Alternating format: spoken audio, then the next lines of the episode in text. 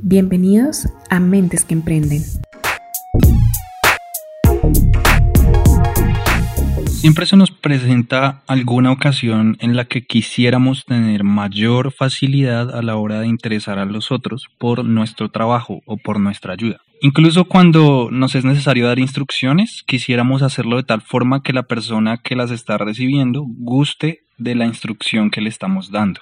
Cuando pensamos en alguien que es capaz de despertar esos agrados de manera efectiva, usualmente viene a nuestra mente la imagen de un político o activista. Y también le asociamos cierta experticia en las habilidades de retórica y de oratoria. Las primeras observaciones que se tienen de este tipo de comportamientos aparecen desde los tiempos de Aristóteles, quien consideraba la retórica como el arte de la persuasión y una función de la política y de la ciencia de la lógica.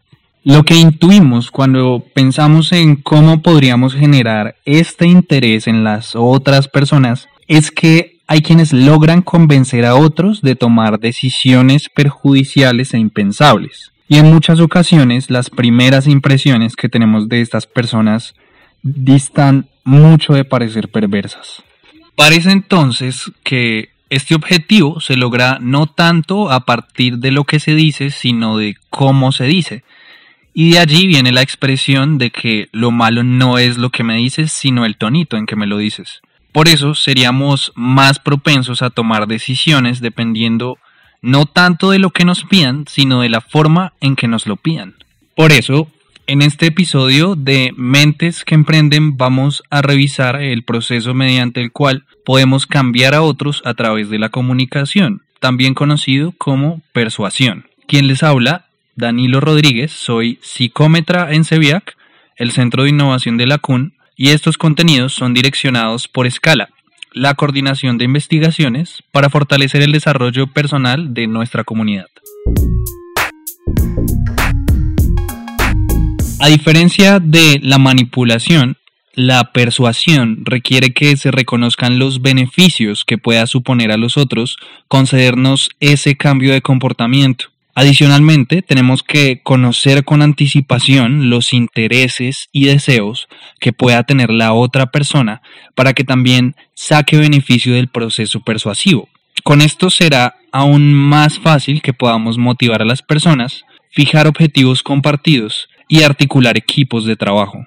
Pero cuando utilizamos la trampa, el engaño o el chantaje emocional, aunque estemos cambiando el comportamiento de la otra persona, estamos traspasando la frontera de la ética y lo que estaríamos haciendo es manipulando a la otra persona. Por eso, para persuadir, la regla de oro que no debemos olvidar es que en la medida en que demos a los demás lo que ellos quieren, ellos nos darán lo que nosotros queremos. Puede incluso que propongamos a los otros realizar cosas que les guste, pero pueden negarse a acceder a nuestra petición porque les ha sido impuesta la decisión. Para poder garantizar que nuestra propuesta tenga la menor proporción de connotación negativa, podemos elaborar nuestro discurso basados en un análisis de distintos aspectos de la persona y ajustamos nuestro tipo de comunicación e interacción de acuerdo a lo que vayamos develando sobre los gustos, necesidades y preferencias de los otros. Si estamos haciendo el proceso de conocer en vivo y en directo los intereses de quien queremos persuadir, podemos hacer preguntas inteligentes para conocer los intereses del otro. Podemos partir de indagar por el interés que tiene la otra persona de construir un terreno en conjunto y podemos preguntar cosas como ¿te parece interesante que exploremos otras maneras de resolver esto? Esto se puede complementar con preguntas para conocer el punto de vista del otro, preguntándoles directamente su opinión sobre la propuesta que les hacemos. Si queremos también, podemos ahondar en detalles y preguntarles si existen otros aspectos que influyen en su decisión. Esto demostrará que realmente estamos interesados en concertar con el otro como parte importante del proceso. Hay otros aspectos que también son importantes y sobre los que debemos prestar atención cuando estemos en uno de estos procesos.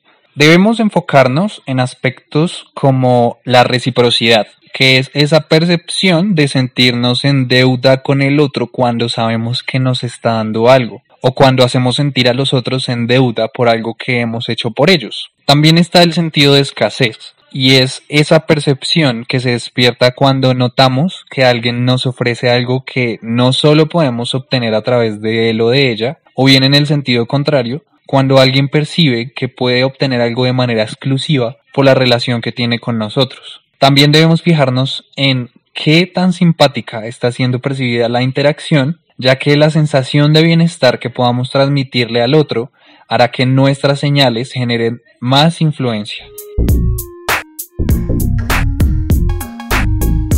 También nos genera puntos positivos a nuestro discurso cuando evitamos hacer preguntas incómodas o preguntas desagradables. Es decir, cuando cuestionamos a las otras personas por su propio comportamiento, realizándoles preguntas capciosas o preguntas personales o también preguntas ofensivas. A esto podemos añadir el empezar a hablarle al otro con sus propias palabras e incluir en nuestros argumentos las cosas con las que sabemos que está de acuerdo el otro. Por ello es importante buscar y crear complicidad con la persona, ya que así puede sentir que comprendemos su forma de pensar y que reconocemos sus necesidades. Finalmente, tenemos que estar listos para confrontar la resistencia que nos pueda poner el otro. Y por eso es importante que prestemos atención a la actitud que estamos asumiendo y que se está viendo reflejada en el otro. Y para identificarlo tenemos que estar atentos a las señales que la persona emite cuando no se siente a gusto, con expresiones verbales tales como oye, la verdad es que no me interesa o estoy demasiado ocupado o la verdad creo que tu propuesta es demasiado costosa o sabes que yo mejor te digo después. A esto se suman los signos de impaciencia,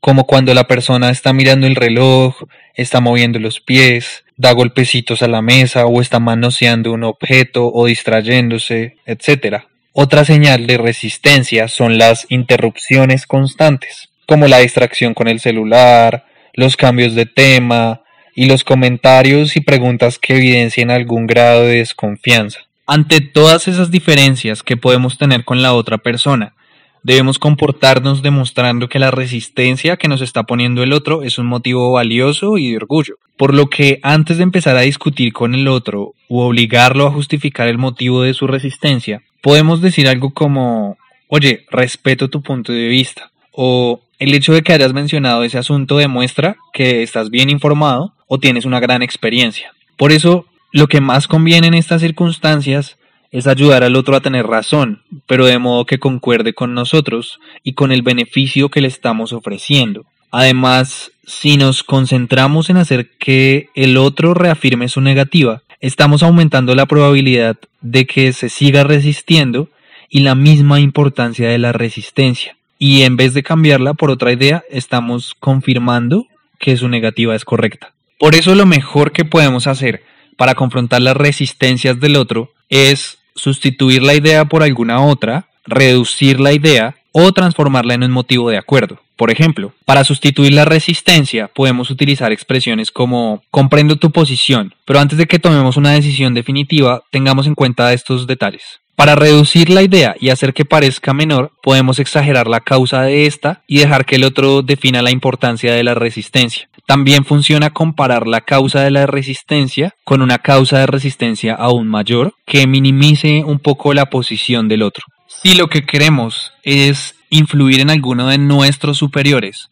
tenemos que entender primero que todo que la posibilidad de persuadir se incrementa en tanto la otra persona o nuestro superior no ejerza su poder coercitivo y autoritario. Y por eso tenemos que cuidar las palabras que utilizamos para no hacerlo acudir a estas estrategias. Por ejemplo, si lo que queremos es negociar un salario, debemos tener en cuenta el principio de reciprocidad, por lo que al momento de negociar el salario hay que tener en cuenta la serie de beneficios que vamos a darle a cambio. Para esto podemos pensar en los trabajos que hemos realizado con resultados destacables, las capacidades y la productividad alcanzada. Por eso, si tienes prevista una solicitud de aumento de sueldo que vas a realizar en septiembre, será mejor empezar a realizar algunos cuantos meses antes un respaldo de lo que estamos ofreciendo a cambio del aumento. Esto también nos aporta bastante cuando estamos demostrando constantemente nuestras capacidades de manera proactiva y adelantándonos a las necesidades de la empresa.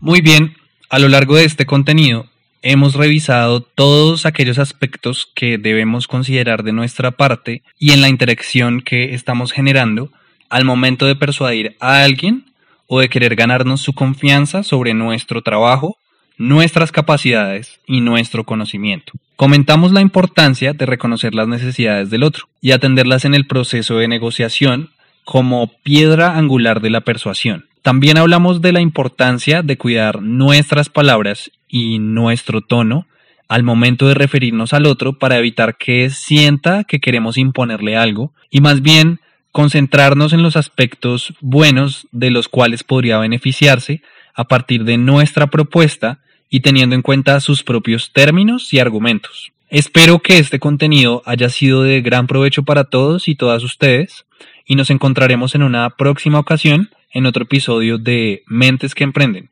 Muchas gracias a todos por escuchar.